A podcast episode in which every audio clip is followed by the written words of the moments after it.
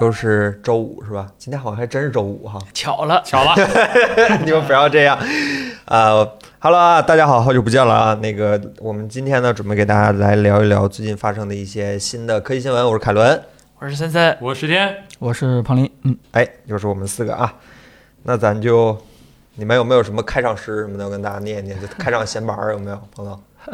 就没有是吧？啊，对，那个先说说开场白儿之前，咱之前直播的时候，那个没好好说 iPhone 评测的那个后续。彭总，你现在还有什么要补充的吗？就是你就当没咱直播里面提过这些事儿，你看，呃就是当咱刚拍完视频，就大概这种状态。呃，我我觉得在我出完片儿以后，十月一期间，对吧？跟几个同行的朋友简单聊了聊，也问了问人家对我们那个评测出的看法。结果意想不到的，人家说出挺好的，觉得 iPhone 十三完全没什么创新，没什么亮点值得说的东西，我们还能找出一些来，也很不错了 啊。当然了，如果现在以这个呃上帝视角去看的话，肯定在这么短时间之内出的节目还是有挺多瑕疵的，对吧？呃，但也真的有是时间太紧迫的一些原因，对吧？我们很难。这个我们也不知道应该怎么去平衡，就是希望大家在听完我们这个播过会以后，能给我们一下建议吧。就是我们到底应该把出片的时间再拉长点儿，拉个一个月两个月 啊，然后再出一些深度更加深度的，还是说我们嗯，在在第一时间也抢不到，对吧？啊，我们只能是走到一个中间态的一个平衡的一个状态。我觉得现在呃，大家求知欲越来越急紧张，对大家特别想早一点知道关于 iPhone 十三的方方面面。我们真的也挺着急的，想尽快给大家去讲解这些东西。所以哦这就是我们算是一个正常评测吧，肯定啊也也不算是我们能够做的最深的状态。这段时间过去了，有没有什么关于这个手机新发现啊？就是能跟大家呃，我的注意力力已经都在 iPad mini 六上了。好，对啊我有一些新发现，就是那个 ProRes 它会随着 iOS 十五点一呢，马上要正式上线了。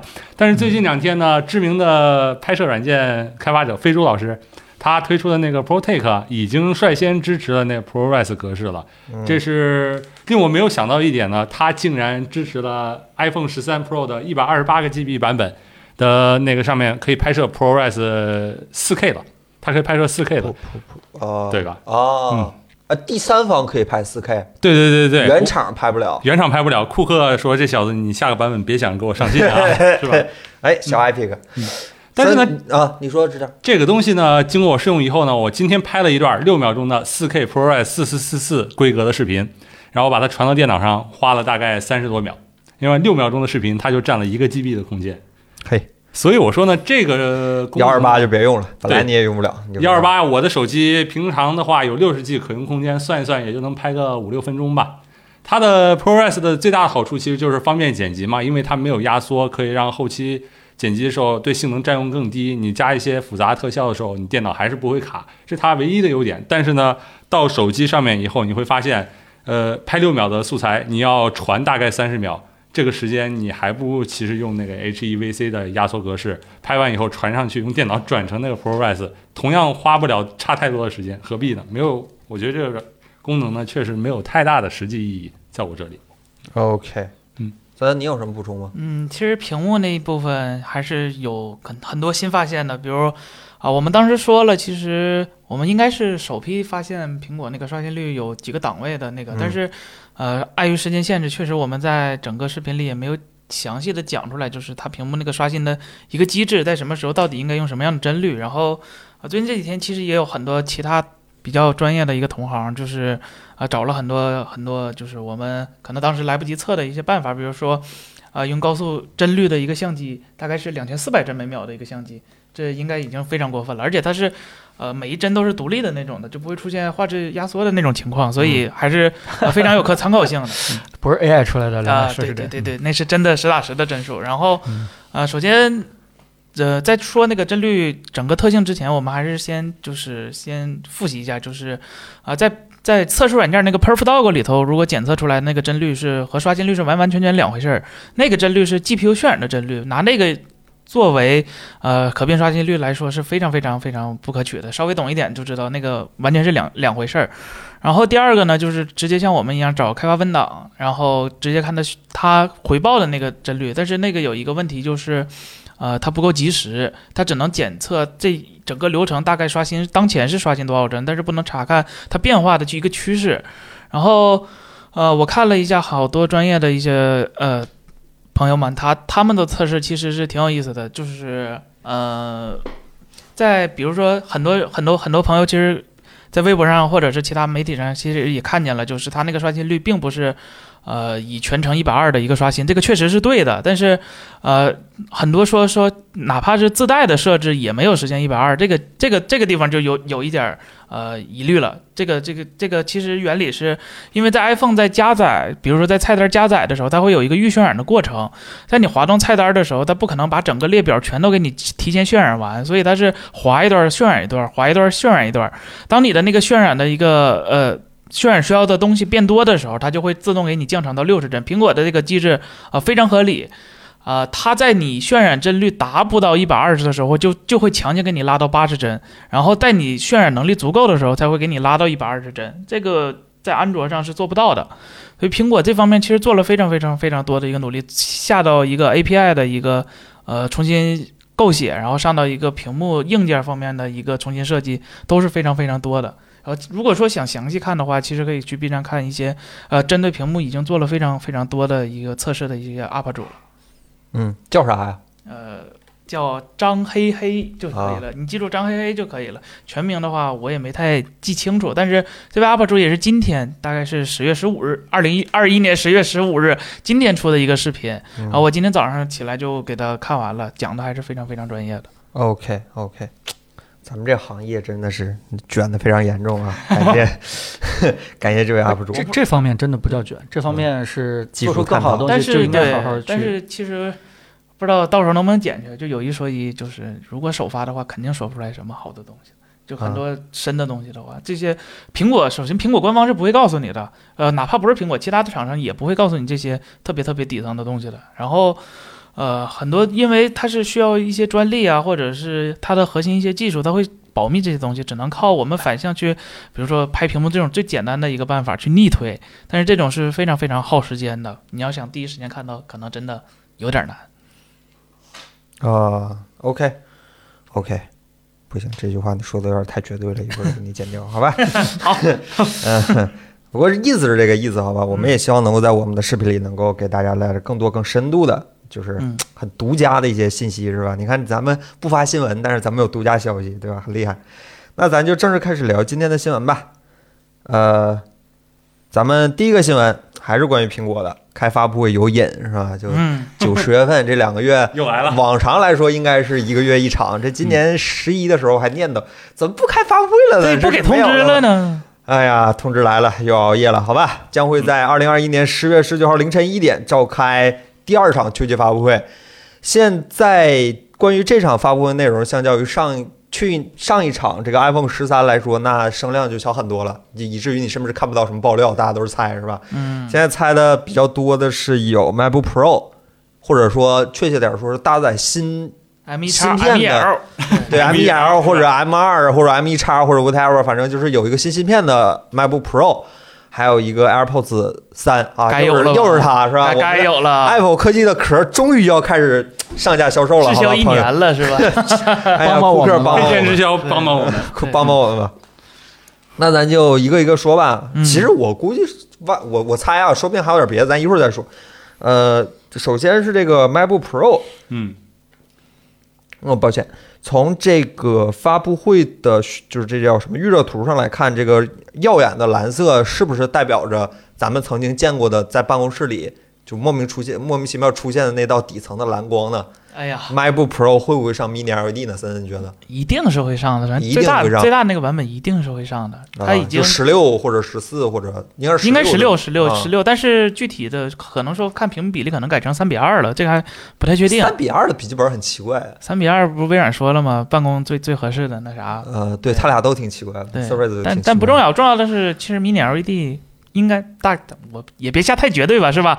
但是百分之九十九是应该会来的。苹果在它的所有的 Pro 系列上，其实都非常重视显示的一方面。你看，今年 iPad Pro，呃，Mini LED 来了，然后 iPhone 的 LTPO 也来了，然后它那个 OLED 的亮度本身也够。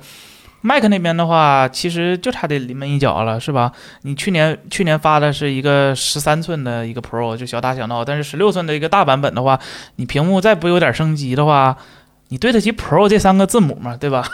你天天强调自己的 XDR、HDR 内容多优秀多优秀，但是你没有一个好的平台去剪辑，你总不能 iPad Pro 啊，你总不能人均 XDR iPad Pro 吧？iPad Pro 那个 LumaFusion 那剪辑效率是吧？就嗯，用过的都知道，就虽然只是虽然是最好的了，但是离真正能用其实还差得很远的，所以应该会来了。而且其实，在拆过那个 iPad mini 不，在拆过那个 iPad Pro 的时候，其实会看见它那个 mini LED 放在笔记本里是完全完全可行的，没有任何的问题的呃。对厚度也对功耗的话，其实控制的也比较好了，加上苹果自研那个显示驱动芯片的话，我觉得没有什么问题。大概那个规格最后能和 iPad Pro 一个级别，那个分区的密度和灯珠数量都是差不多一个级别的，我觉得。我做一个猜想啊，就是嗯这个新的 MacBook Pro Mini LED 推出以后呢，它可能就是说剪辑 HDR 最低成本的一个一套解决方案了，可以这么说了，我觉得。嗯，你们觉得呢？嗯，基本上没有任何问题，差不多吧，对，首先差不多吧。而且它优秀的屏幕素质和那 L 呃 HDR 的一个素质来说的话，，咱抛开价钱不提的话，其实在苹果平台剪辑 HDR 的效率也是要比 Windows 高的。首先，Windows 这边最大的问题就是显示器参差不齐太严重了啊，没有一个绝对的说扛把子拿出来就是我啥问题都没有，哪怕是啊华硕最好的那个 Mini LED，它固件其实也是有挺多问题的。然后再加上软件那边 Windows 的 HDR 嘛，就。一言难尽嘛。本来 Windows 十一其实有一定程度的色彩管理了，但是开了 HDR 之后，过去所有的色彩管理全都失效了。就是你开了 HDR 之后，你的 R Adobe 是没有色彩管理的了，反而这个就嗯哎就所以说在 Windows 这边剪 HDR 的 Windows，的 HDR 真的是一言难尽，对，就是没有一言难尽，人骂街就可以了。就它这这好的地方确实挺好，但是你干活来说，它反而更不好了。休闲娱乐的话没有任何问题，Mac 这边的话，呃，得天独厚的一个天就先天优势，Mac 对 HDR 的优化确实很好，它甚至能在不同屏幕正确的一个映射不同的 HDR 这个曲线亮度，呃，所以说到最后剪辑的话，我想不到比可能这个新的 MacBook 还性价比更高的一个产品了，除非哪天真的 Mac iPad Pro 可以当外接屏幕，但我觉得苹果这个牙膏绝对不会给你挤的，是吧？它轻易给它你挤出来。它出的时候没给你挤，但过后就绝对不会给你挤呢。苹果，你希望它给你二次升级，它不仅不会挤，还能把挤出去的牙膏缩回来。就是以前的 iMac 是可以当做一个外接显示器用的，大家都知道那时候 iMac 嗯屏幕素质非常好。对但是呢，在后面出现的 Retina iMac 以后呢，就砍掉了这个功能，它可以把那牙膏倒吸回来，知道吗？是就唉，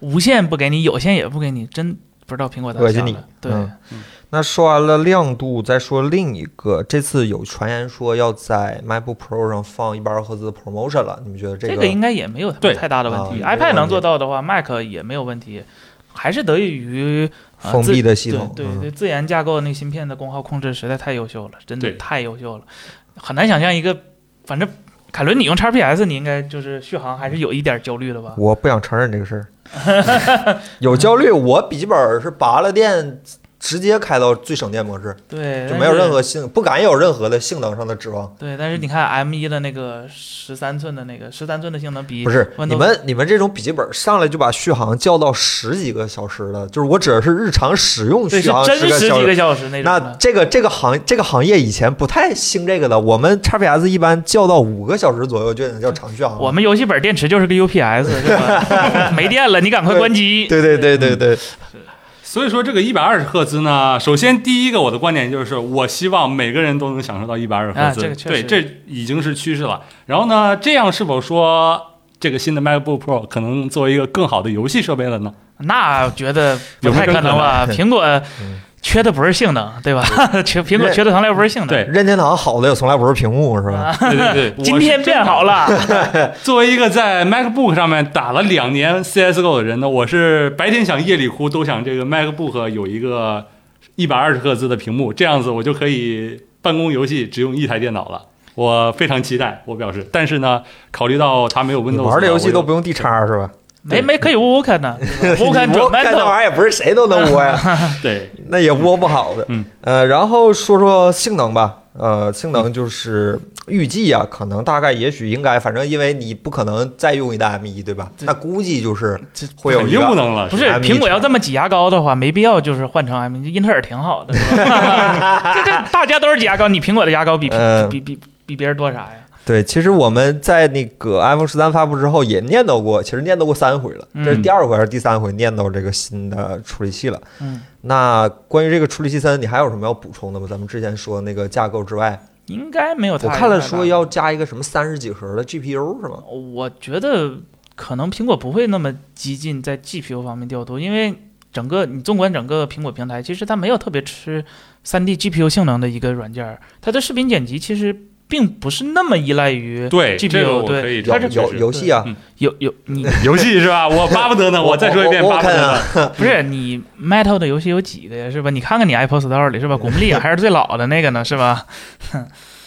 就游戏的话，可能真的不是特别重要。我觉得苹果在 GPU 这方面，哪怕是设计能力再足够优秀，它距离英伟达的那个水准还是差非常非常远的。那真胖，您真胖，嗯那就挖不了矿呗。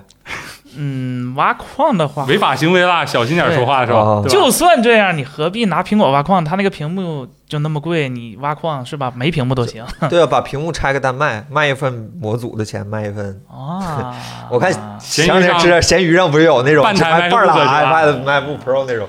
对。然后想想还有什么传言中的更新点，然后就是说有各种朋友说是要恢复 MagSafe，这个是和今年磁吸的这样的一个苹果内部的一个大风潮有一个对接嘛。嗯，然后说要恢复传说当中的呃丰富多彩的接口，比如说 HDMI，比如说 SD 卡，比如说或者我们可以猜一下会不会 呃有 Type C 哈，那就不用 DP 了。对对，反正大概就是这样的一个接口上的优化。接口这个问题的话呢，我想说一下，就是说苹果当年在这个十六呃，就是说一六年发布的新模具 MacBook 上面呢，就大刀阔斧的全部改成了 Type C 接口，证明了他对这个 Type C 接口的抱的一个期望。他们相信未来终有一天，就是所有的设备都是 Type C 接口的，所 iPhone 以我不觉得不觉得吗？iPhone 我反正 iPhone 可能不觉得。iPhone 对觉得它嗯以后没有接口。iPad 除了 Pro 之外的朋友好像也不太觉得。mini mini 怎么了？mini 没有人啊，mini 想起这事儿来了，他所以呢，是吧？嗯，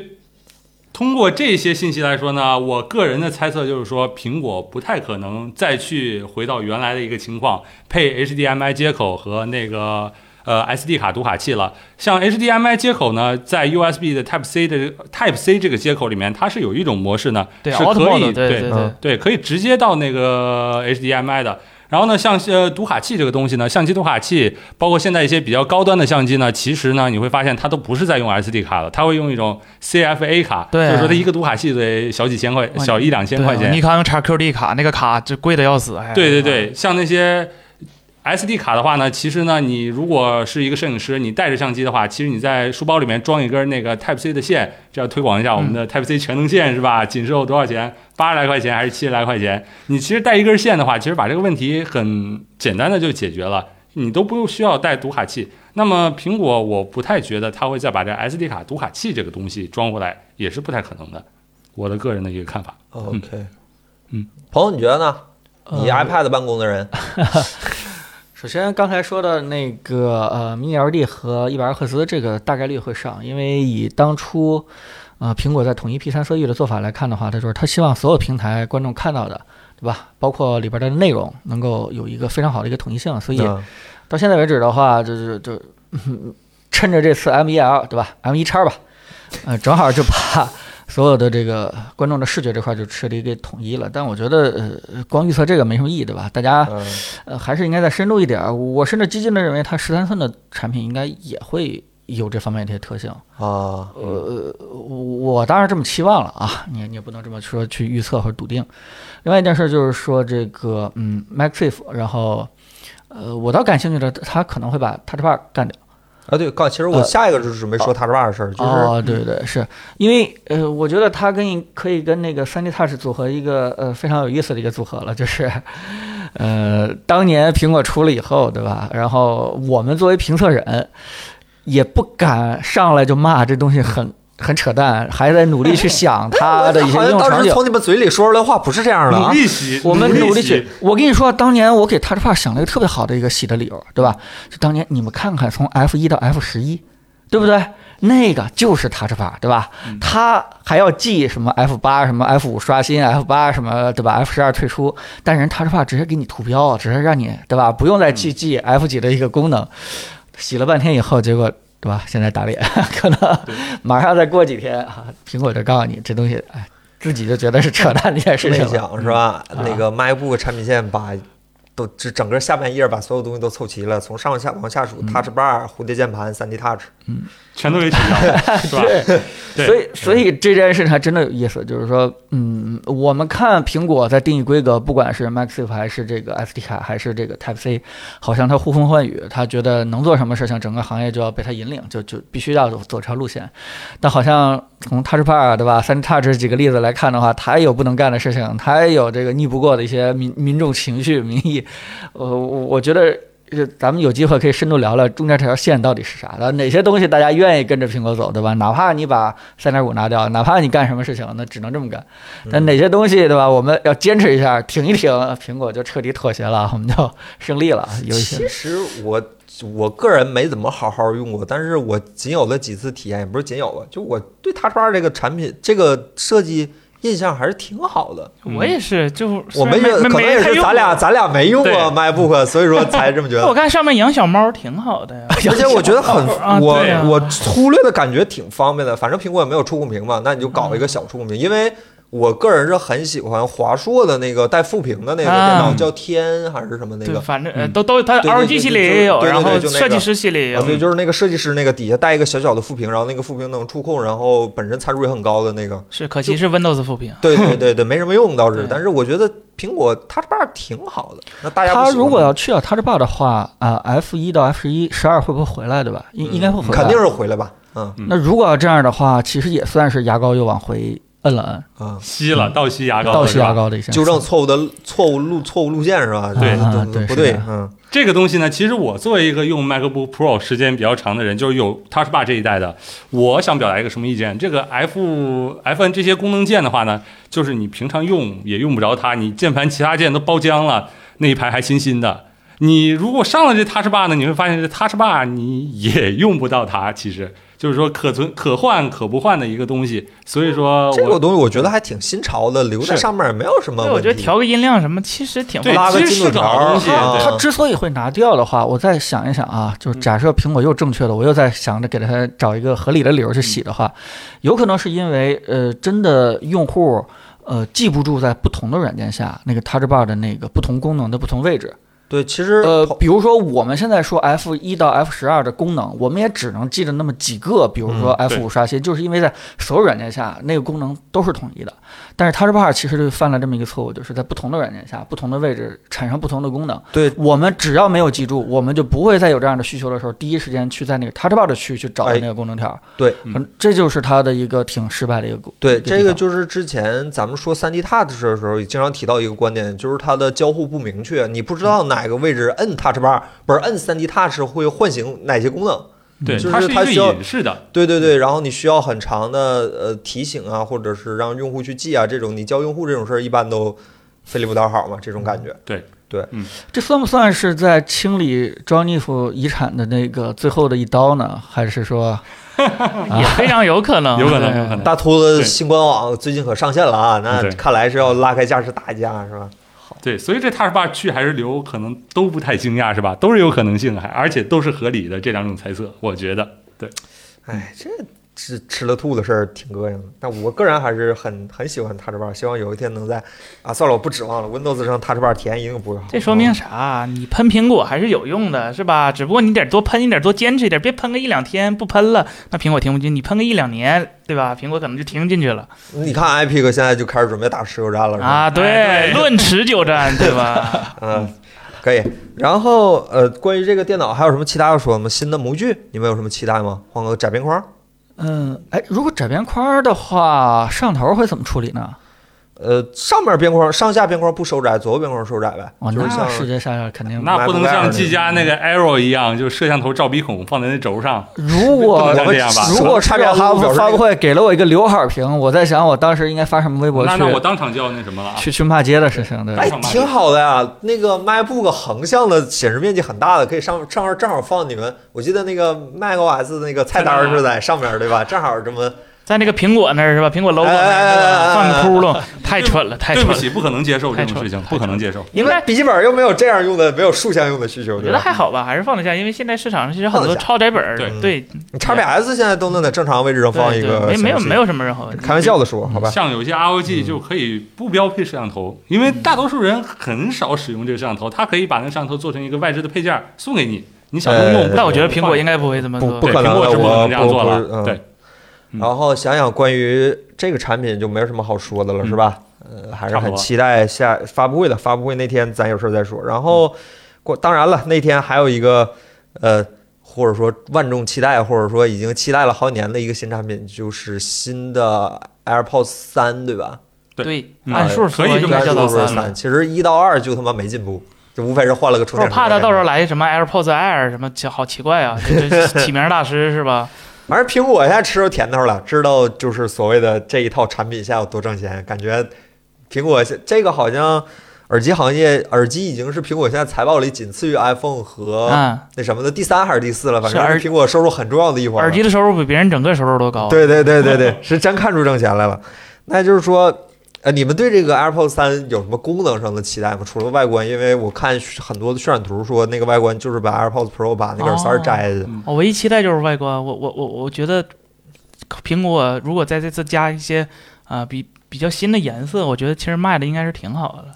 呃，Air AirPods 三 C 呃，它叫三 C，那它就应该是 AirPods 二那个样了，对吧？啊，它可能，我觉得吧，就是苹果，你看这 iPhone 十二，这不也不是十二吧，这数字系列，其实它现在近几年主打的都是颜色，颜色就是新颜色比较多。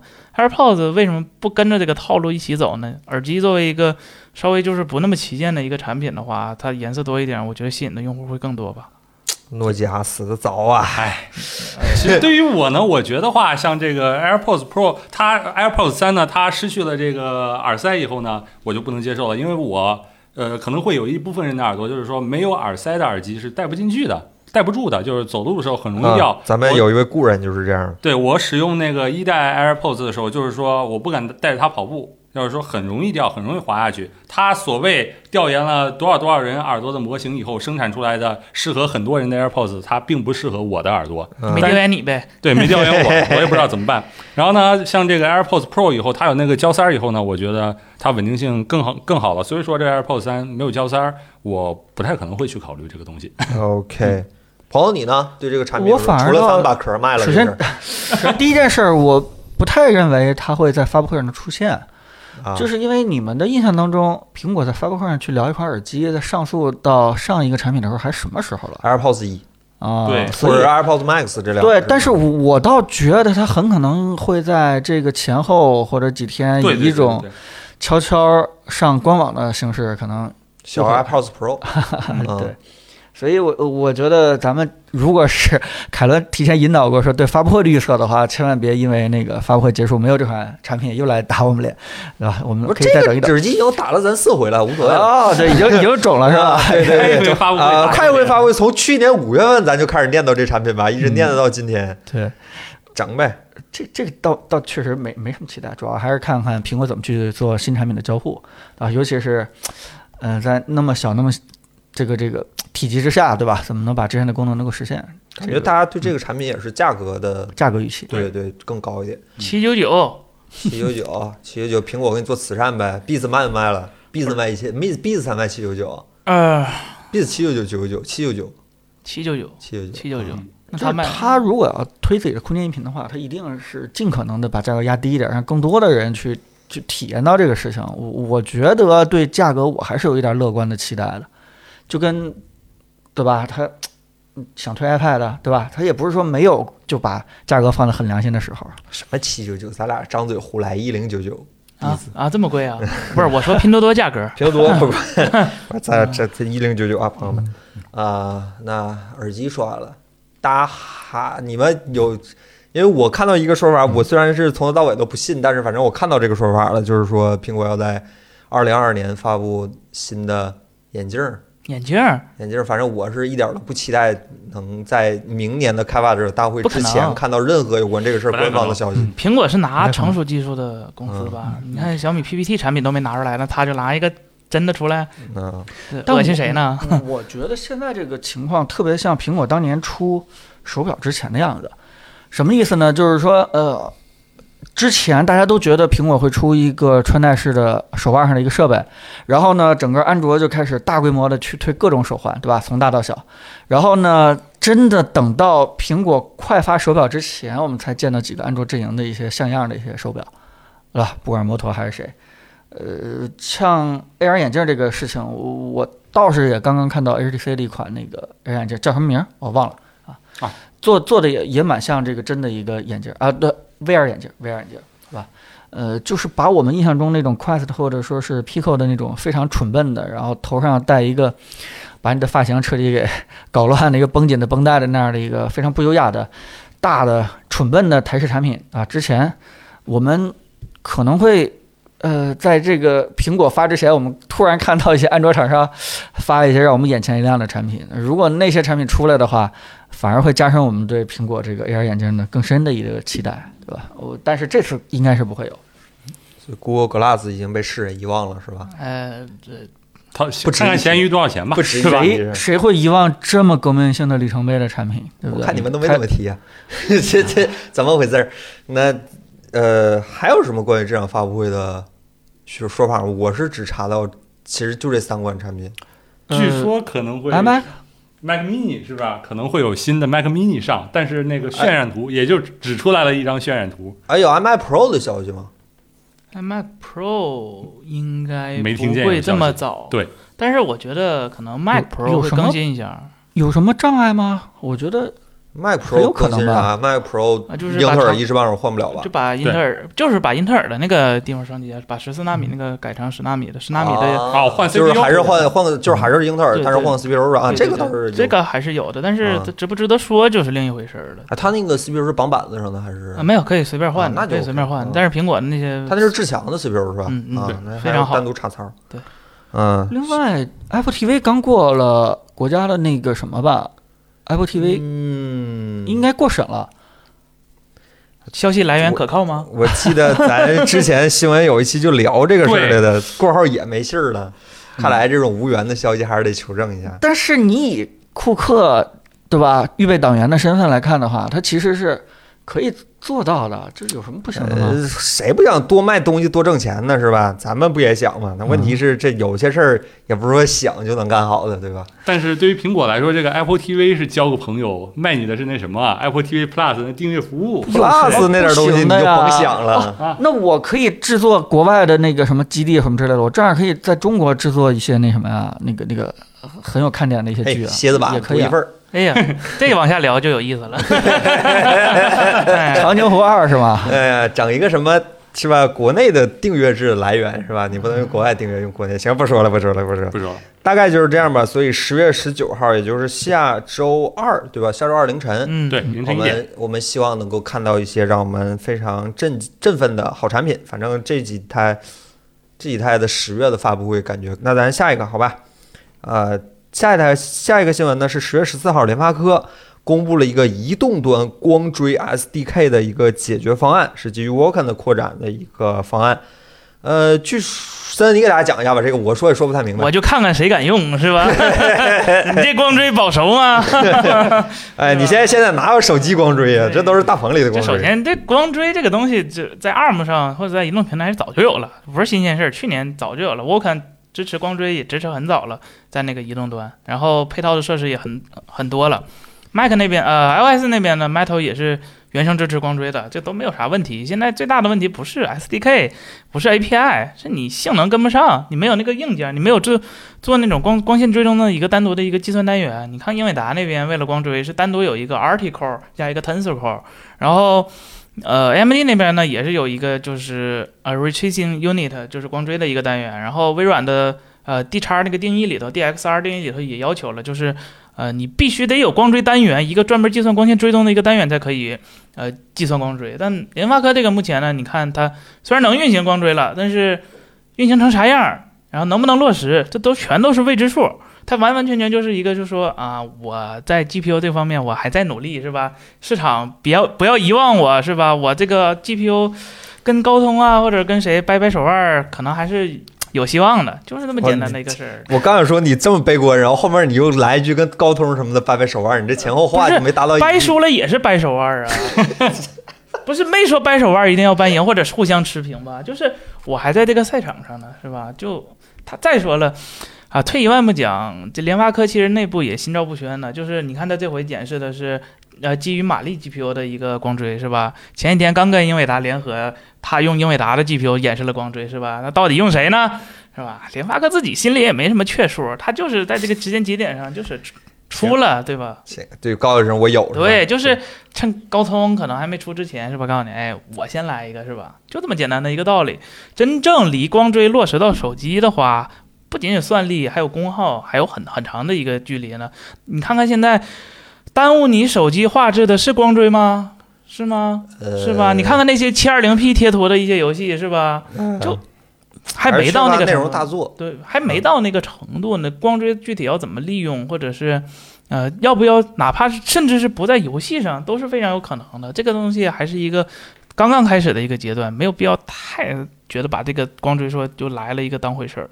话是这么说，现在的游就 PC 游戏上的光追也没有几个就非常非常拿得出手的，对，那个光追的性能非常非常吃性能，而且嗯光追现在也买不着显卡。呃，对，哪怕是桌面级的光追，也是一个过渡的阶段。现在的光追也是，呃，混合光追，它只负责一些简单的一个反射或者是衍射什么其他的，真正的一些光学特性它是做不到的，还是依赖于传统的那个 shader 渲染的话，所以啊，手机的光追可能当个图一乐，对图一乐吧，就有能有乐出来吗？呃跑个分儿啥的，可能还是没问题吧。行，了你跑一分，我跑两分的是吧？哎呀，我和反正我和泰森打一架，我死了也不是亏是吧？啊，对，我有我有勇气站上擂台，这对呀，种感觉这这还是掰手腕，我和泰森掰手腕，我手被掰折了，我也跟他掰了，对吧？就这么简单。对，所以说呢，二零零五年 GTA SA 推出，二零一五年我们在手机上看到了它的版本。啊那么二零一三年推出了 GTA 五，二零二三年我们能不能等到？呃，你等不到了，但是是你在二零二二年可以等到 SA 的重置版，啊，哎，嗯，对吧？行 OK 行，行吧，反正大概就是这样吧。嗯，哎，朋友，你对这个光追有什么期待吗？手机上还期待啥光追啊？好了好了好了好了，现在八八都已经这个样子了，我现在玩原神根本就不想用手机打开，呃是到底是 iPhone 的问题还是对吧？全行业整个都都是问题。就这件事情导致我根本就不敢对光追有任何期待啊！我真的觉得赶紧把工艺提一提，是吧？把温度降一降，让手机还能成为一个不那么烫手的拿在手里的东西，完了，啊这这事儿明年可能落实不了。不比光追更更吸引人啊！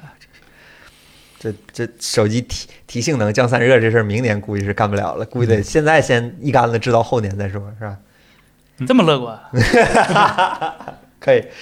下一条新闻是来自我们的国内厂商一加的，一加在本周呢，其实就是昨天还是前天，前天前天开了一场新品发布会，发布了今年下半年的旗舰叫一加九 RT。嗯啊，话说的非常有意思啊！刘德虎曾经信誓旦旦的说，今年下半年没有 T 系列手机，他可没有说没有 RT 系列手机，对吧？不这名不然扯这个儿太不吉利了，晦气啊代表什么不是不是你们这些软粉想的那个 RT 是吧？啊，啊？那是啥 Revolution T？你们不要一看见 R 就想起 Revolution，这样不是更不吉利吗？真的是。哎呀，都都差不多。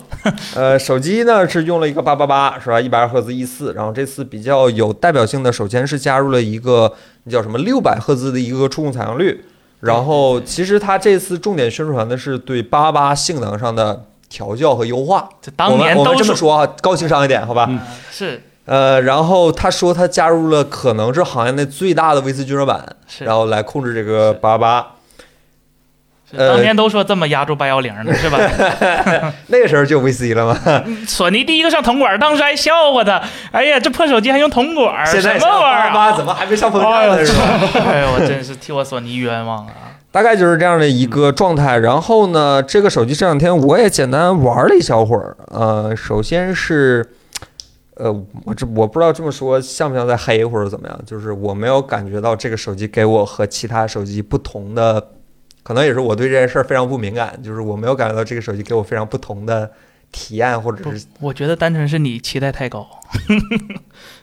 啊是这样的吗？你哎，三老师，你这话说的很高级，我靠！对呀、凯伦，你对哪个手机有感觉不一样了？你也都没有嘛？对呀、他多啥呀？很久没有了，iPhone 是 iPhone 都没有，三十折叠屏还可以。他身上哪个东西是没没见过的？七六六用一年了，呃，八八八用一年了。六百赫兹触控采样率啊！你看看它白名单有几个程序？啊，对，这个六百赫兹其实白名单，然后就是这个，包括那个新的 E 四直屏，其实我们已经在 vivo 的手机上见过了，对吧？是啊，就爱酷见过，嗯嗯，对，没有感觉到非常多的，甚至它现在充电还是六十五，整个 OPPO 现在整个，哎呀，说哎说说错啥了？哎反正就是哎，现在人家是一家了，没事儿了行。行，行就是 OPPO 整个产品线现在还是维持在六十五，就充电也没有什么很，就是我我可以说它是一个还不错的手机，但是似乎在我这儿的评价也就是还不错。另外，它重点提到这个温度散热这个事儿吧，我没有感觉，我可能是我今天摸的八八八还少，没有你们就是已经练出来了。我这个呃铁砂掌不是这个火少林绝学火云掌练的还不够入门儿是吧？这个手机给我感觉还是挺热的。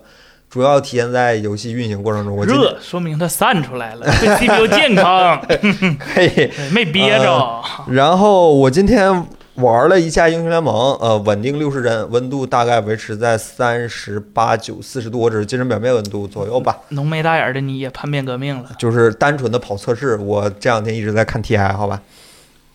然后原神就是我们这个现在媒体老师们都很喜欢的测试手机、测试测试软件是吧？原神，呃，我不太清楚是不是我设置错了，为什么我的原神只有二十五，只有二十五帧？你帮我25看看。这帧数挺高啊！我天，比我想的高一点儿。而且不热。说句实话，我不知道是很奇怪，英雄联盟很热，但是它不热。看啊，你那个配置调的比较低，调的啊中画质，对吧？拉满拉满拉满也。是 iOS 的低画质。对，这跑一会儿，哎呀，这画质，感据说觉是吧？它这个手机它还和那个原神做了一个联调，对，后来后续可能还会有更多的优化，但是我们这个系统版本里似乎还没有接到那个优化的版本。后续等于没有吧？呃，不至于吧？一加，哎呀，一往年还能那个好像原神内部都发那个要跟一加联合搞活动的预告了，啊嗯，应该会有链条。啊，我也不玩，不知道，反正。这这今年这呃怎么讲，也不是今年这一年吧，就过去这两年，一加的日子似乎在不太好过，是吧？从合并之初，就是从有这个信儿开始，一家的日子都不是很好过，不管是系统的推送上，包括人员的一些变动上，包括是吧？感觉一家现在真的是我我们去年年底的一期播客里就说过一次，就是说想看看刘作虎老师怎么整合三个产品的分别的一个调性，让这个三三个产品不打架。现在看起来感觉上并没有做的非常的尽如人意吧，可能也是时间还是太短。呃，realme 是站住了，那东西真硬是吧？又便宜又硬。OPPO 嗯你说的 Find 或者 Reno 怎么样也不好说，但是现在一加感觉定位非常不明显，因为我我可能是我一个很浅显的认识，就是一加的那种所谓的极客的精神和呃主流市场在某些程度上并不是能够和谐的统一的，感觉一。加的随着其实一加七一加七卖的是最好的，对吧？对一加七高刷嘛，对，一加七走入大众市场之后，所有的问题都纷至沓来，对吧？不管是系统更新的 bug、软件 bug 修复，然后还有一些其他的问题，嗯、感觉一加现在的日子，它不是不好过，它是有点过不明白，就是他自己也不知道怎么做能同时讨好两边儿。你这个，这海州老师当时去锤的时候，可能也是这个 境况海。州老师，反正看他他自己感觉看起来感觉海州老师微博看起来还是挺高兴的。那大家又得救一下海州了，是吧？不用，OPPO 黄不了，至少一加可能到时候再那什么呗，温度已经上来了，是吗？问题就上来了。我对我现在其实有一个理论，就是说，呃，不管是我媒体还是主要那几个手机厂商，最重要的还是真的把自己的标签儿、人设、风格得定义出来，让所有的市场的消费者一想到你这个品牌，对吧，就有一个非常清晰的定位。就这件事情其实是，呃呃，放之四海皆准的一个事情，就是往往死就死在转型上，就是你可能放弃了之前的这个用户定位和自己轻易的标签儿，然后你试图去建立一个新的，也许受众更广的，但是这个过渡是非常非常危险的，因为你可能得不到新的呃用户群的对你的这个标签儿的认可。嗯包括宜家开始就是我们觉得他一切都快，包括刘子虎这个人就不停的强调自己的强调自己的轻快，这件事情其实挺打动一些人的，尤其是当年那个玩手机的人非常非常多。呃，但是现在突然发现这个 slogan 对吧？这个标签儿能够打动的人越来越少了，而且男性用户太多了对吧？女性用户根本就不认识一家，很多人就觉得。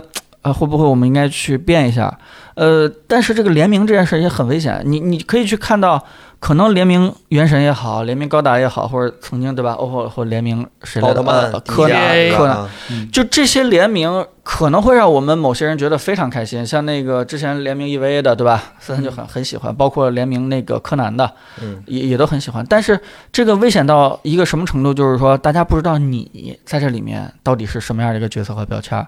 我们可能认为喜欢自己 原神也好，喜欢 EVA 也好，但是这件事情就导致你是啥？你你就是一个做 IP 的嘛？你就是一个把 一个呃一个 IP 把你的产品就简单包装包装，那你不变成一个礼品公司了吗？咱们说的再残酷一点，哈哈。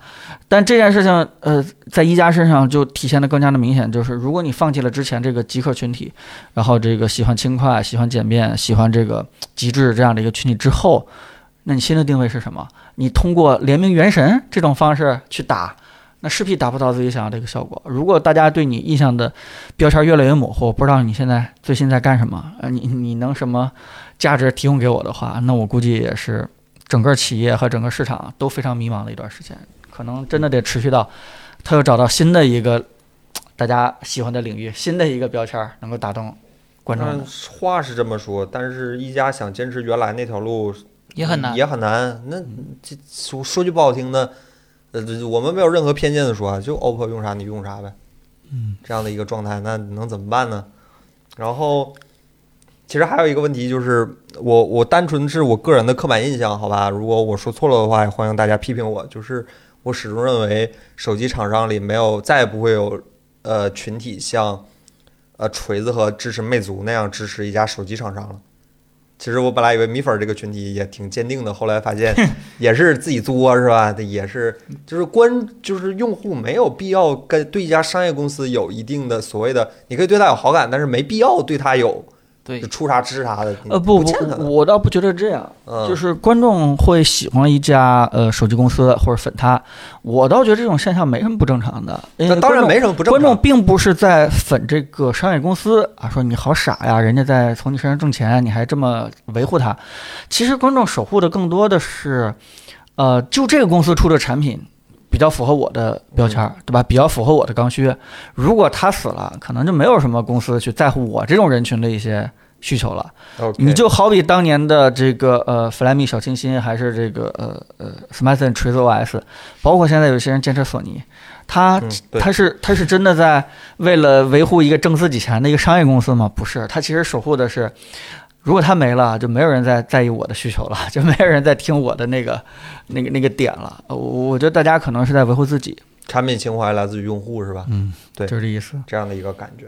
所以这个手机本身，我反正个人是没有什么能再跟大家分享了。所有的体验下来都感觉，呃，对，包括现在一加口碑的呃，咱们就说稍微往下走了一点儿吧。嗯对，也都是因为以前他笼络这些用户，突然发现，呃，你变了，或者你的定位，你做的事情跟我在意的那些事情渐行渐远了，所以可能会有一些反噬的作用。它两头车和两头都没车合住，就这种感觉。嗯是，但是你看做得好的 realme，那坚持的就非常清晰。我们一提到它的话性价话，比是条好就是路啊，感觉干性价比嗯嗯，OK，森，你这手机用起来感觉咋样？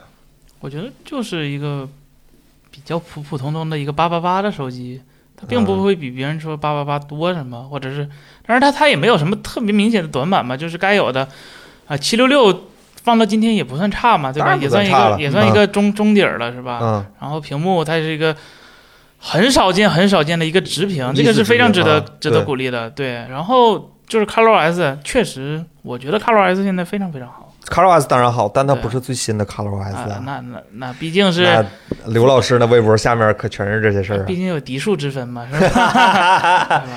哎呀，你可知道庶出的女子有多苦啊？是啊，所以就还是就还是我们刚才说的那个问题嘛，它它作为这个品牌，它 永远都是只能拿 OPPO 旗下的一个东西了，尤其是在现在完完全全合并，就大大方方说是一家公司之后，它自己更没有那些话语权了，嗯。连软件生态都做不到跟以前的一个独立了。就是其实现在这样的合并对两家，我我现在只说我感觉啊，我没有什么更具体的例子来支撑这件事儿，就是感觉两家都挺别扭的。OPPO 现在没有办法出 Find 以下的那台旗舰手机，嗯。一，家又出不到一加正代以上的那台旗舰手机，就是感觉两家都把自己卡住了，就很奇怪。所以我觉得可能可能一加还是主打海外市场比较是它唯一的出路了吧。看着老外用那些手机，感觉他们挺惨的，不是三星就是苹果，是吧？谁说不是还有华硕和摩托罗拉吗？那那他也配？嗯，对，成吧。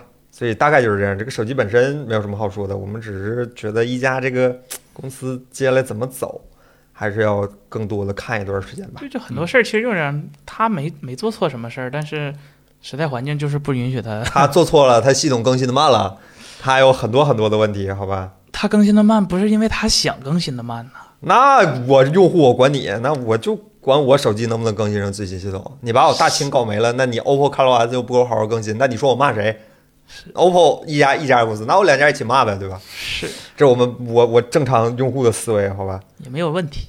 对吧？嗯那咱就聊下一个新闻吧，好，聊点开心的是吧？一个老老牌厂商的回归，也不老，昙花一现的产生，他这昙花开的好啊，这满打花满算就花开的大，全世界都快知道了是吧？都都开到美国去了。乐视正式发布了 S 一智能手机，搭载这个叫虎奔奔是吧？虎奔 T 七五幺零芯片，内置了华为账号体系，然后用了一个七二 D 七二零 P 的，然后呃，他自己说所涉及的内容均由国内厂商提供，是吧？他说的是，反正他可能觉得美国是中国的一部分。哎，这。哎哎，这别的厂商说这个事儿，我还欢乐罢了。乐视说这个话，你要说美国是中国一部分的话，那有有那那贾老板不用下周回国，他一直在国内，是是吧？是这样的，是这样的，我心依然是中国心，是吧？对，这个虎贲这个芯片是个什么水平啊？现在嗯，就是食物链的最低端，大概也就是 GFX Bench 几帧，三四帧，两对，三帧，就是勉强能，也不能哎说太过分了，就是还是能运行安卓系统的一个芯片，就是嗯性能不是很出众，制程不是很出众，呃，什么都不是很出众，但是是一个国产的一个芯片，还是值得鼓励的。但是这个芯片就是咱们单看性能的话，它确实不出众不出彩，这个这人家紫光自己肯定也明白，但是它不一样的地方就是从单从 SOC 和射频这方面来说。完完全全是纯国产，比如说 SOC 是纯国产的，然后配套的射频芯片也都是纯国产的。这个说实话，华为海思没了以后，国内能找到一个这些全都能自己产的，可能也就是紫光这一家了，哦，还是值得鼓励的。但是，呃，我也看过他的拆机内容了，就是他说自己浑身上下都是纯国产，其实也不对。他虽然他大部分比屏幕也是国产，但是很多元器件也不能说很多吧，个别的元器件还是就是依赖国外的，比如说内存芯片。我们看我看到一个拆机器视频，它就是用的一个美光的芯片。那美光它毕竟还是一个外国芯片嘛，它不是一个纯国产的，所以他说纯国产咱是不是理解错了？人家说这个纯国产是不是指的是它机身内容是纯国产啊？那谁的机身内容不是纯国产？就是什么软件什么的，大概是软这种。我跟你说，乐视说这话你不能全信呢。呃，是是嗯，然后它很多设计都比较复古吧，只能说，你看背部的一个指纹，啊，七二零 P 的挖孔水滴屏，不能说是复古，只能是觉得是千元机，某些千元机的这个水平一千六，这手机卖一千六百块钱。现在的千元机可不只是这种吧？现在的看你看红米的千元机，其实非常非常好。对，其实就是这个大下巴这块屏，大下巴水滴这块屏，我估计在不少千元机里面出现过。对我看它那个拆解那个开拆解图，看它后置那个摄像头，甚至它原来准备是上四摄的，就是它有留了一个呃，在就是那小黑条是吧？对对对，它啊是留着给另一个摄像头，但是可能考虑到成本，就最后也取消了。对，跟某些手机一样是吧？四四个摄像头，俩是摄像头，一个是闪光灯，剩下一个给你画一个光圈，我不提是哪个手机了，叫啥 画一个光圈。要装饰镜头是吧？对对对对对，就这个这个手机我我大概看了看，首先呢就是说，呃，现在乐视手机这个团队，起码基本上是已经完全没有能力再出手机的一个状态，因为、呃、崩塌了嘛。啊，人都这不就出了一个吗？啊、你听我说完啊。啊啊，抱歉，就是呃，人都走了，然后现在留的呢，基本就剩一个空壳和一些资质了，对吧？真正能出手机的钱和人，基本也都不存在了。所以大家说这是不是贾跃亭还债的一个手段？其实现在他卖的任何东西跟贾跃亭也没有任何关系了。对，对，啊，他只是国内一个公司为了存活下去的一个小挣扎。另外一件事呢，就是说，嗯、他用的所谓的这个芯片啊，虎问这个呃七五幺零，它其实是一个呃展讯公司出的。啊，展讯其实是当年在三 G 时代跟联发科去拼那个山寨机市场的一个芯片，后来被紫光在二零一收了。对一六年的时候左右就给收了。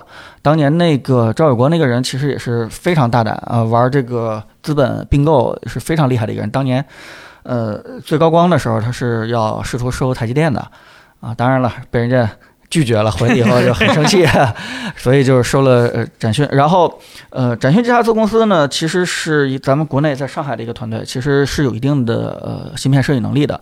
呃，但是这个是一个十二纳米的一个五 G 的一个芯片，当然性能刚才森森也说了，对吧？比较的一般。嗯，十二纳米好像比之前海基姆之前不是十四吗？但本质上是一个工艺。哦，是一样。但其实呢，呃，这个芯片你别看不起它，但它其实是在山寨机市场上普及率非常高的一个芯片。对吧？对五 G，嗯然后这个多核，然后那个，嗯呃，对吧？能运行安卓。另外一个呢，就是芯片，刚才森森说了，这个是其实是 美光的一个这个，我看了看整个发布会，包括它的页面都不太提这个 内存这块儿，因为它毕竟要打纯国产的一个概念。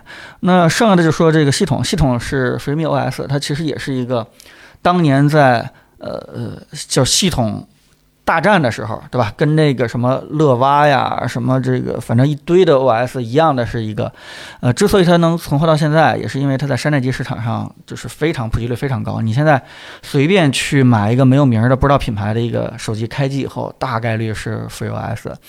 然后之所以说是呃，乐视还敢说纯安国产，是因为它里边内置了那个华为的那个 HMS 的一个 core。呃，千万不要以为这是鸿蒙，这个东西其实只是一个谁都可以装的替代那个 GMS 的一个它就是华为的整个账号体系嘛。账号体系，但是是它但是他努力去贴人家鸿蒙，人家鸿蒙其实还不像那个 TCL 的那个呃那个那个雷鸟什么之类的，是嗯叫做什么华为优选，还真不是。这个乐视这 S 一出的就是一个自己完全下了一套人家那个 Free 的一个 HMS Core 的一个东西，所以它根本就不在人家华为的支持的列表里面，就属于自己硬贴的一个行为，基本上谁都可以去做。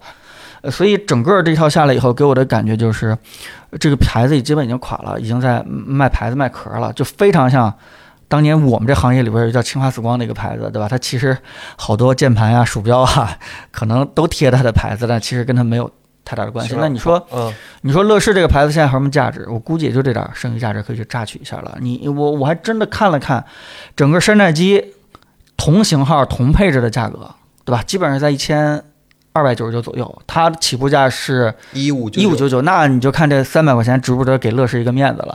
它整个这个呃，整个这个手机模具就是一个。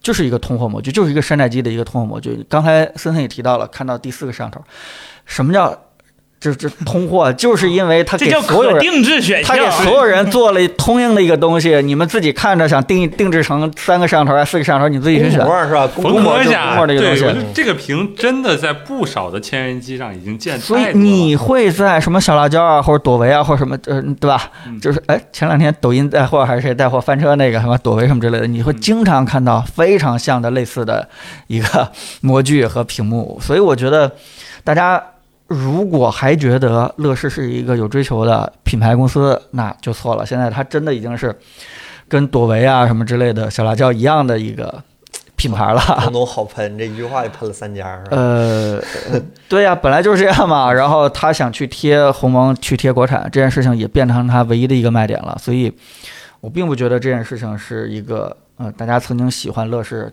曾经觉得乐视还有一些可取之处，对吧？比如说在价格啊，在这个一些创新啊，在一些规格上可能有些冲劲儿的那个厂商，已经完全不是了啊，非常像一个再把自己的品牌再卖出点价格的这么一个一 一个市场性的行为，我觉得。我是彭总刚才说这个就是乐视卖牌子这个事儿，我第一呢反应是 HMS 诺基亚 那是 HMD 啊，HMD 对不对？抱歉抱歉，差不多，差不多。HM HMD 的诺基亚是吧？就大概就是这样一个，你一看这手机，你说哎眼熟是吧？我要再次辟谣，诺基亚到现在还是世界五百强，没死，活得好好的，怎么就这么惨了呢？是啊，但是你说它但是这个牌子已经是估价而售了，对吧？你市场上你觉得我还有点价值，对吧？你把我领回家吧啊，。我前两天看诺基亚最近出的几个复古手机，比如说有那个推盖的那个，还有那个叫什么二二幺零是那些直板的，嗯，它除了登不了微信，没有当代的智能应用之外，感觉特别特别好，就是好像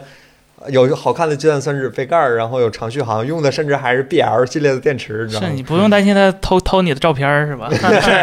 一流企业卖大楼嘛，对吧？哇，他可卖，他大楼也卖了是吧？我觉得芬兰的大楼卖了。卖了卖了，要什么楼啊？都没东西了。行吧，那那再说一个一六七，哎，你们这串场串都挺好，好像咱跟咱提前排练了似的，是吧？其实没有啊，那咱再说另一个一流企业，这企业也卖过大楼。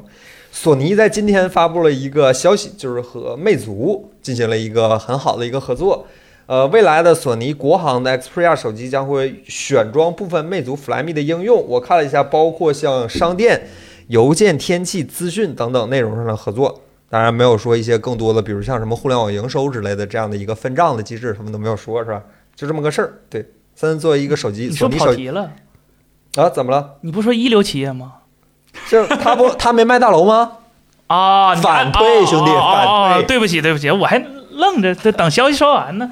啊啊，是是有这么个事儿，通知我珠海大。楼还没卖，好吧？对对对对，通知我了。嗯，那作为一个啊，通知你给你发邮件了是吗？呃，倒也没是吧？但是我冥冥之中预感到了，是吧？那作为一个索尼手机最近常用的一个用户，你现在心里感受就是有没有什么想法或者查到什么东西可以跟大家分享一下？对我这个法器啊，不对，我这个手机是吧？就默认的时候，这特别有意思，就是它的应用商店是腾讯的，输入法是百度的，然后嗯，语音助助手也是百度的，是吧？就谁家都有，啊就就他这个运营商看不起阿里，呃，阿里可能以前黑我阿里呗。对，就怎么讲，叫说好听点儿叫什么几百家之所长，说难听点儿叫三星家奴，是吧？什么话？什么话？什么话？反正就是本地化，是要本地化就。没有本地化，它这不有本的就用腾讯、百度了？单纯的将谷歌的那些东西给扔出去了啊！忘了说，相册是谷歌的，你很难想象一个国国国行手机相册是谷歌的，就就离谱。然后呢，就它它它东西替换，可能索尼并不知道什么叫本地化，也可能是他他知道什么是本地化，但他完全做不好。就比如说到现在了，二零二一年了，你买一个手机，安卓手机安啊，默认的应用商店安装软件还不能静默安装。你每下一个软件是要自己点啊，同允许外部来源，允许安装安装，就就很难想象一个二十一世纪的手机会会会这样，是吧？然后这回呢，他和 Flyme 搞了一个联名吧，小联名吧。其实说少声势挺浩大，但是第一批推送的软件仅有那几个，比如说呃应用商店，用 Flyme 的一个应用商店，然后邮件系统就别用 Gmail 了，反正你也登不上去，是吧？就改成了国产的一个邮件，然后默认给你加了一个软件叫天气，可能外国人不太喜欢这个软件，是吧？哎，好像真的挺奇怪的。前两天我跟赵老师聊这个事儿的时候，才发现，对。我还以为就我三星这样，后来发现苹果也是，就是你点天气进详情之后，它给你弹网页，对不是一对对个应用，对对对，挺奇怪的。再给你点儿新闻资讯什么的，除此啊之外没了，没了。你节日只要让闹钟呢？那么高级的东西得攻坚，你以为这么轻易移植的？那两套系统互相移植。是苹果都没做好这个。对这个对对。对，然后说你你你你期望它有什么？你期望有什么重要功能吗？索尼现在最大正常的使用体验，不会了，这索尼现在最大问题不会因为这多了这几个软件就轻易改变的。这手机没救了是吧？手机系统发展到今天，肯定已经早就不是当初我给你多内置几个软件就能解决问题的了。它需要是一个整套的一个服务，在索尼这边完全就没有一个完全就能给你包办的一个服务。你没有云相册，你得自己想办法；你没有云同步，你也得自己想办法。你联系人注册，你甚至是换机助手，我到现在都没成功换机过。索尼那个官方助手，就没人给你做这些方面的配套设施。索尼这回和 Flyme 联名，啊、只能说开了一个好头吧。具体能维持多久，或者是它还能多深入，还是要取决于，对吧？现在买了索尼这些手机，或者即将可能买索尼手机这些人，多呼吁呼吁，多去人家官博底下留留言，发现挺好的。然后慢慢的，索尼会重视起来这个事儿才是最重要的。但是你说以后会不会预制整个完整的 Flyme？我觉得可能还是微乎其微吧。这个索尼作为一个国外的一个厂商，它本来进入国内市场其实就已经说步履艰难也不为过吧。在想在中国这个手机行市场上发展，你一个国外厂商挺艰难的，因为你没有什么过人的一个东西。然后你在想二次试飞一家国内的一些就是互联网服务的一些厂商，那你上市这个时间又要一拖再拖，那你根本相对于价格或者是服务，你对国产手机厂商已经没有一个就是说呃完完全全的一个优势了。所以你说这回联名能给索尼或者是能给魅族带来什么改变吗？我觉得完全不会，我非常悲观对这件事。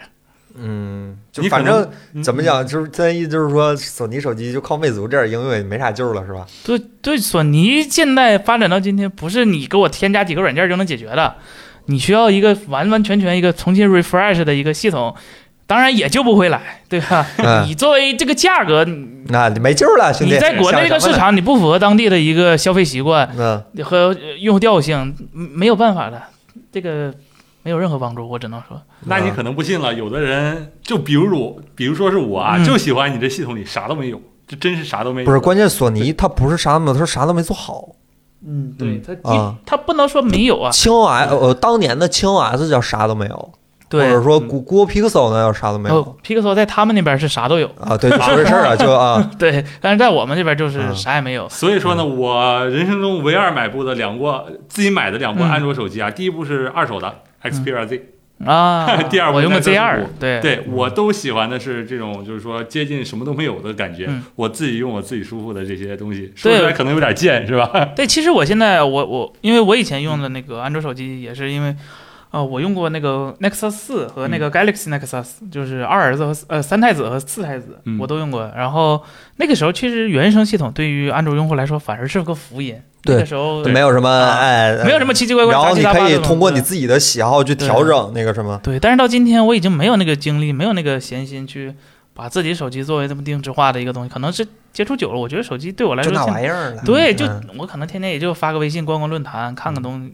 没有什么特别重要的需求。我更要的是，它在我用的这些软件，就常用这些软软件之稳定可靠，对嗯对对，你别给我来那些奇奇怪怪激发那种功能是吧？对吧？录个视频东西你们不要这样，为什么每一期里都会出现这个人的名字？怎么啊，回事？对，所以你加了几个 Flyme 的软件，能改变吗？改变不了，没有任何帮助。对，说完这个新闻，我想到一个一个东西，就是我抽屉那个 Nexus 五，现在里面还是 Flyme 系统，啊，我是 MIUI 当时早早就实现了，是吧？其实这个事儿已经那说完了索尼，那你们觉得，彭总，你觉得这个事儿对魅族会有什么影响，或者是 就是帮助，或者是不是给魅族出过计策的，了，魅族你彻底出函谷是吧？给你机会不中用啊，是吧我？们当时出计策里好像没有联合索尼这一条啊，是这弱弱联合嘛，对吧？是就就抱团取暖，基尼太美是吧？哎呀，基尼太妹是吧？对你想想，就今天凯伦发的，给给我们群里发那个吧，微单 PM 是吧？嗯，你就知道这个索尼的本地化运营怎么能做成这样呢？对，你知道他，我我手机部门肯定是不重要我，们相机部门也觉得不重要，你知道？我我我觉得就神奇就神奇在就是整个公司整个索尼集团公司都知道自己的手机手机业务不挣钱或者甚至在赔钱，然后那你也股东们肯定也不看好，对呀、但是啊他没有砍，但是手机部门这些人竟然还找了一些中，尤其是中国区的一些负责人找这个事儿让我想想当年诺基亚，就是说，你说诺基亚，你说微软重不重视诺基亚？钱重花了那那营销给的钱啊，多的就是、那外观设计是吧？那你开样打磨你整是吧？对呀、你说微诺微软重视这话我说不出来。那 Windows Windows Phone 八那个系统能弄成那个逼样，你说锅肯定是全是微软的。对呀、但他他他只负责最简单，就是我给你掏钱，但我不为你办事儿。这个东西其实很难。诺基亚当时差的啊、虽然也差钱，但它更差的是整个系统的一个运营管理。对对对对，索尼现在也是一个境况，对哪怕是魅族，其实它也是你说。魅族自己的产品，它它维持得过来吗？它现在也是一个走，就是一年只有那两款机型的一个厂商了。嗯你说它把自己的软件再去给别人维护，它它有那个闲心吗？它没有那个闲心。啊我把开源给你，然后你自己想办法呗。嗯，就感觉就不知道干啥，重视但又不完全重视的一个状态啊。对，所以什么时候能看见彭总出那个主意的魅族呢？是吧？不管这两家哪个都感觉有一点使不上劲儿。他这个是中国区的一个临时性行为，是吧？对对对对别说临时，是中国区的行为啊。对啊，所以它肯定是一种嗯偏营销的，不是说那个真的想对通过这种组合方式解决各自的这个体验的呃短板。所以这件事情真的就是嗯叫什么啊？往粉丝的热情里面丢块石头。啊啊！往粉丝的这个热情池里面丢块石头，看看大家的反应，就是这么一个简单的一个行为。我我觉得真的，魅族，我们要是真爱党的话，赶紧醒悟吧，赶紧走上正路吧，赶紧。但是，我我还是纠纠结，我还是想问一下，就是你这即便是哪怕整个 Flyme 团队都给呃索尼拿来做做做软件设计了，我觉得对这对索尼中国区的这个市场也不会有很有什么帮助啊。啊嗯为什么他要投入这种这种可能看起来虚无缥缈的宣传意义来来给粉丝打一针强心剂呢？这不就是一针强心剂吗？你自己都就说出来了。就是试一试啊，啊就是看一看大家对这东西反馈的到底积极不积极、热烈不热烈，对吧？看还有没有用，就相当于啊，快过去的时候，你各种药都真试一试。死马当活马医了。啊但是他应该知道，哪怕这针全都插在心脏上了，哪怕整个 Flyme 团队过来了，都给他了，也不会也无济于事啊。我跟你说，索尼现在降价到三千五，你看这手机咋卖？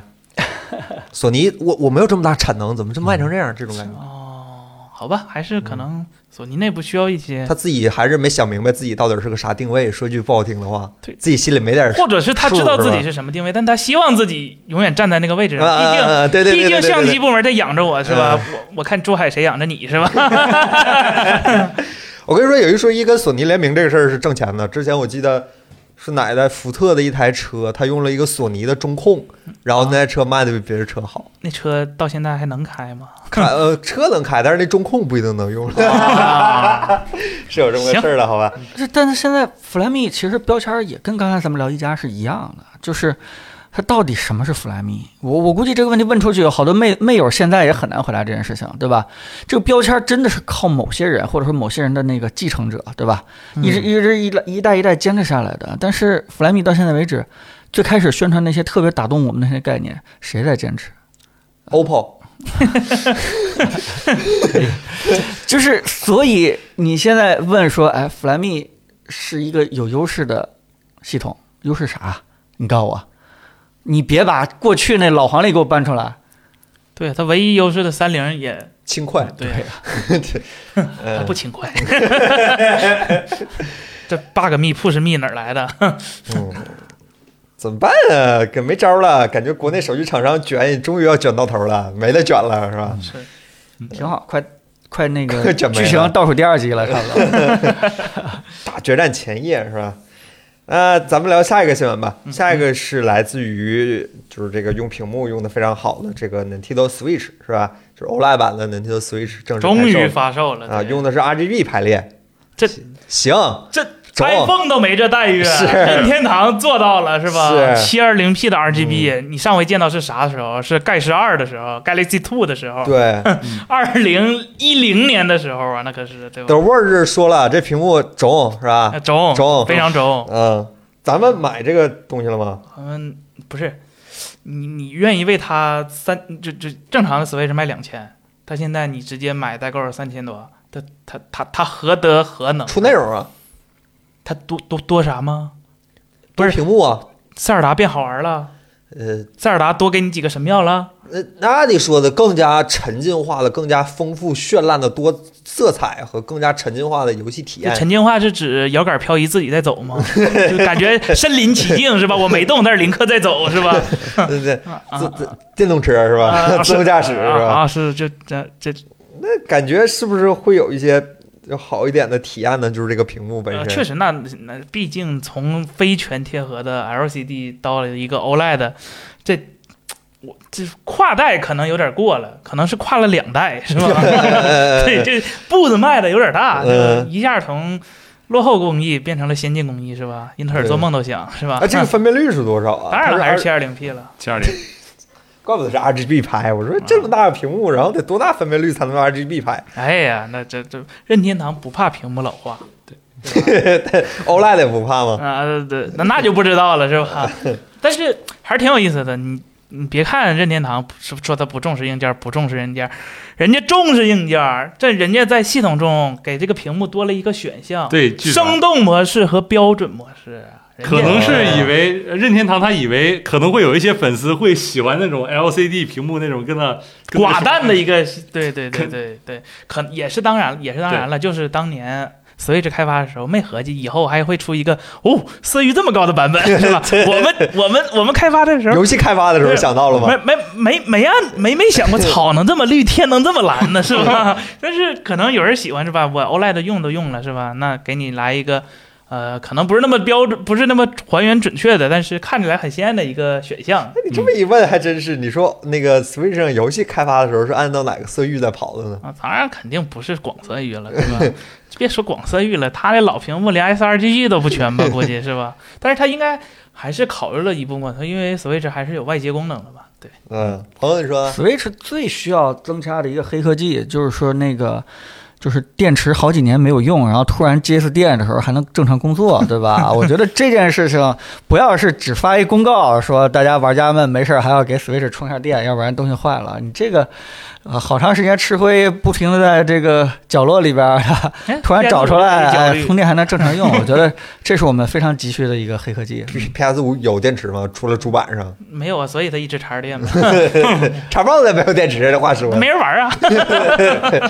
可以啊，别过分啊！之前有粉丝碰过咱这事对不起，对不起，对不起。对不起。怎么了？我们但没有，我们没有恶意推荐给我，我们没有恶意攻击叉 boss 任何意思，我们只是单纯在黑彭总，好吧？唯一一次彭总不在直播，但我有恶意攻击 PS 五的意思。那可能会反噬。沉默的是大多数，是吧？好吧，那就是最后一个新闻，就是呃这周呢，就是也不是这周，就这段时间有一个。嗯 iOS 的一个新的一个软件引起了一个比较大的争议，对 iOS 的照明弹是吧？对对你说这玩意儿市场影响力是不可同日而语。小米这功能上了快三年了吧，嗯，就没声儿。但小米天天说我们这个发现了多少隐私漏洞，没人讨论。你看到 iPhone 这儿马上就炸锅是吧？对，这个叫隐私洞见的 App 搜集了一些国内厂商不太想让你知道的一些隐私上的问题，然后这两天国内厂商回复的也很频繁，看得出来好像这个事儿。好，好像引起了他们的重视，是吧？我也不能说更多了，我就感觉这个说法已经快要被激励之哈了。这个东西呢，其实呢，我在一直就非常关注这一条新闻呢。其实 iOS 十五在第一个 beta 推出的时候呢，就有这个功能了，你可以存储七天内的 app 在你的隐私上的一些活动，包括定位你了、看你相册了什么的。但是呢，那个时候是只能导出那个 JSON 格式的那个原始数据嘛，就是说嗯不能一个图形化的一个表格。对，就是非技术人员没有一定技术手段，你是看不懂这个东西的，你不知道谁访问了你什么数据。但是呢，这个隐私洞见这个 app 的推出以后呢，就可以直观的告诉你，这个某信在什么时候读了你的相册，读了你的位置这些东西呢，这才开始引发了这个关注。就是说呢，最初呢，这个事情也是在技术论坛，还是好多事情都在 VREX 上爆料了，就是说在这个论坛爆出来了。然后呢，在某境外聊天软件是吧，在某境外聊天软件上开始发酵了。然后呢，最后呢，有我们微博上一个大 V 叫 Hackless 传播开了。然后呢，最后呢，微信官方回应了，就是说呢，它这个东西，微信会在后台不断的去读取你的相册，不断对读取你的相册这个东西。其实呢，发生这个事儿，我觉得一点都不惊讶，因为微信就是吧？对这个，就像刚开始凯伦说的，就是安卓那边儿，呃，哪怕 MIUI 就是声势浩荡三年的时候，我们有这功能，但是没有侵袭波澜，为啥呢？因为在我可能在我心目中，我默认我的隐私就是被侵犯的。对，微信其实就是这样。嗯，然后的话呢这，这不张嘴骂街了？你要再这么说的话，过分了啊！啊，我这个不骂微信啊，把心态放平。不，你刚才我是说森森那句，好吧？没说微信，微信你骂他，我这一句话都没说，你没听着吗？对，其实就是在 iOS 十五第一个 beta 推出的时候呢，我就把这个东西导出来看过。然后呢，虽然看的不太直观，但是满屏幕微信，对吧？满屏幕都是两个字儿微信。那你说的这次爆料都有谁啊？有微信是吧？然后啊美团一个美团。对，然后完了以后呢，那就是说你你平时是不是不用饿了么不用美团？对美团，是我是用我的美团外卖看我饿了么？是吗？对，美团呢是被在后台发现频繁的去定位，然后完了以后呢，呃，用户给美团反馈了这事儿以后呢，美团说了一句话，就是说，请各位用户谨慎使用境外的那个隐私分析工具，我们不知道这个隐私分析工具的安全性与否。然后下面一看，这个工具开发者什么呢？杭州映客什么什么科技有哎，限公司是吧？啊，是个国内的软件。我不知道你美团想干什么，这不能多说啊。然后呢，这次发现这个微信的这个相册问题呢，其实是微信它做了一件什么事儿呢？它就是图片选择器 （image picker） 这个东西，就是在任何聊天软件你想发图片的时候，这个东西其都得实还有调用一下。对都调用一下，而不是调用。微信它是没有调调用，就是苹果其实提供一个很完善的这个 Image Picker 这个组件，就是让你应用呢不访问到你的全部照片的情况下，嗯，不访问到你的隐私情况下，你选择好你要选择哪几张图片，然后给到那个 app 去处理。对对对，这个过程中呢，你既可以看到所有的图片，然后呢，app 呢也只能读取到你选择那些图片，很好的保护一个隐私的方法。但是呢，微信呢，它就自己去造轮子，它没有用这 Image Picker。然后完了以后呢，为的是什么？就是你，比如说拍了照片，截了图以后，对，你它立马会提示你是不是要发送这张。对对对对对，但是为不知道为什么呢？这个功能明明是前台可以直接用，呃，就不需要在后台去不断的去刷新你的相册，这是微信官方的解释嘛？但是我非常的不认可这种解释，就是说，至于用户相册隐私这种事儿，我一向态度就是你瓜田不纳履，李下不整官。就是你在西瓜地里头，你就不要把那个腰弯下去去摸一些什么东西；李子树旁边，你就不要把那手摘，不要做任何在这种市场上让用户这种很暧昧的动作是吧？你让我不难怀疑，对吧？对我我很，你就算你真的是拿它去做这个功能了，这也会让人恶心。这个东西其实，所以说这就是他们不应该去这样做的。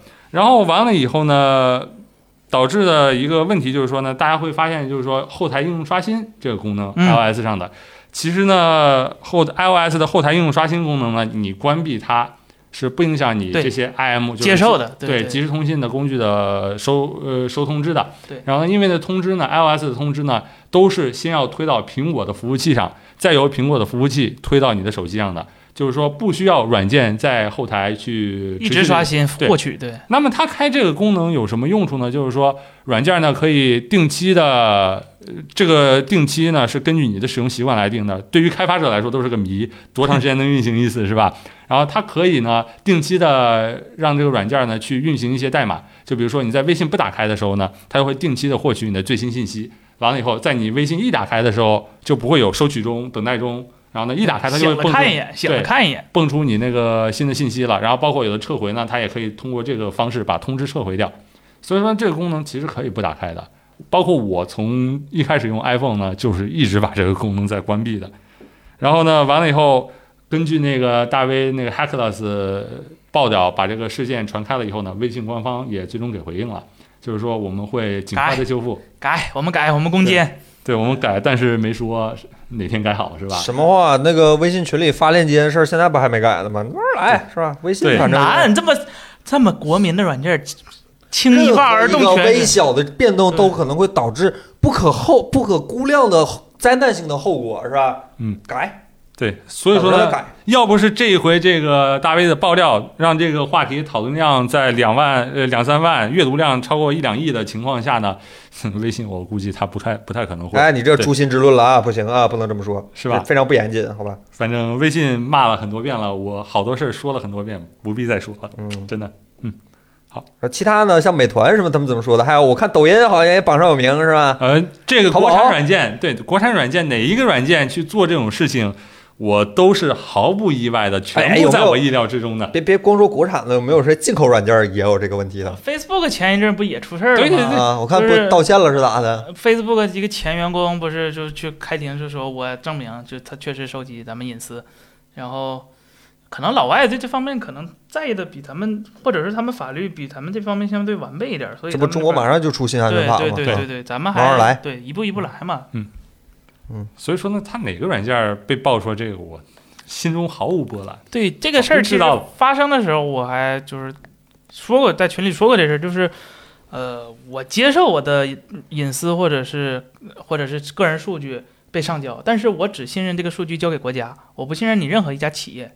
啊，这个我是非常认可的，就是我愿意把我的数据交给国家，然后国家去统一进行一个筛选、判别我是一个什么样的人，或者对这个社会或者我周围的人对社会有什么潜在的风险。这个对于好人来说，对于我们这种合法良民对良民来说是是好事儿，是没有任何坏处的，这个是值得肯定。但是如果你把我的数据拿出去卖给，对吧？商业公司。但是对你你这个想法天生就不可能实现，国家怎么可能会拿公民的信息去跟商业公司合作呢？是啊，是啊，嗯。是啊，所以我觉得什么时候国家能，尤其在我们国家，其实反而更好实现、更容易实现这个事儿的话，如果国家能去代替各个企业去保管这个数据的话，我觉得我能接受。OK，彭总呢？嗯，这个事儿这就是。这个我们专门出过一期啊，隐私保护这个事儿是吧？隐私保护这这个事情，对吧？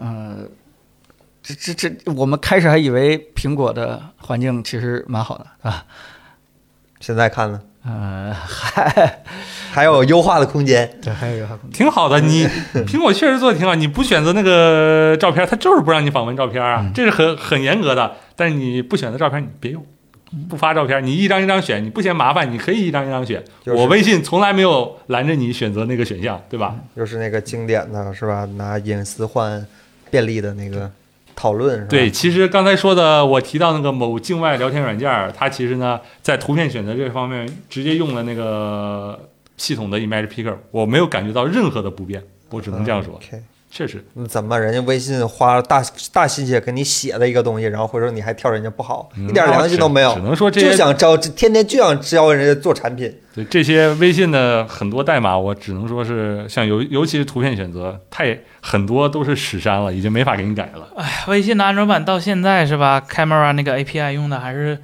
最老最老的那个 API 呢。啊，对对对对对，你你拍你不会外面拍完，然后进去之后用那个快捷发送，一键就发出去了吗？是到现在我 P 三的一个图片必须给我压回成 sRGB，HDR 的视频给我压成 SDR 的视频。这叫均贫富，好，行吧？好，这个就是大概我们这段时间搜集到的一些我们觉得可以跟大家分享一下的新闻。然后呢，也希望大家在我们的节目下面，啊、踊跃的讨论，然后给我们提点意见。然后当然了，你有如果有什么问题的话，也欢迎在你所听到的这个平台的下方留言，然后我们会一一收集，然后在下期节目里和大家呃再互动一下。大概就是这样的一个日后的一个暂定的一个播客的一个流程。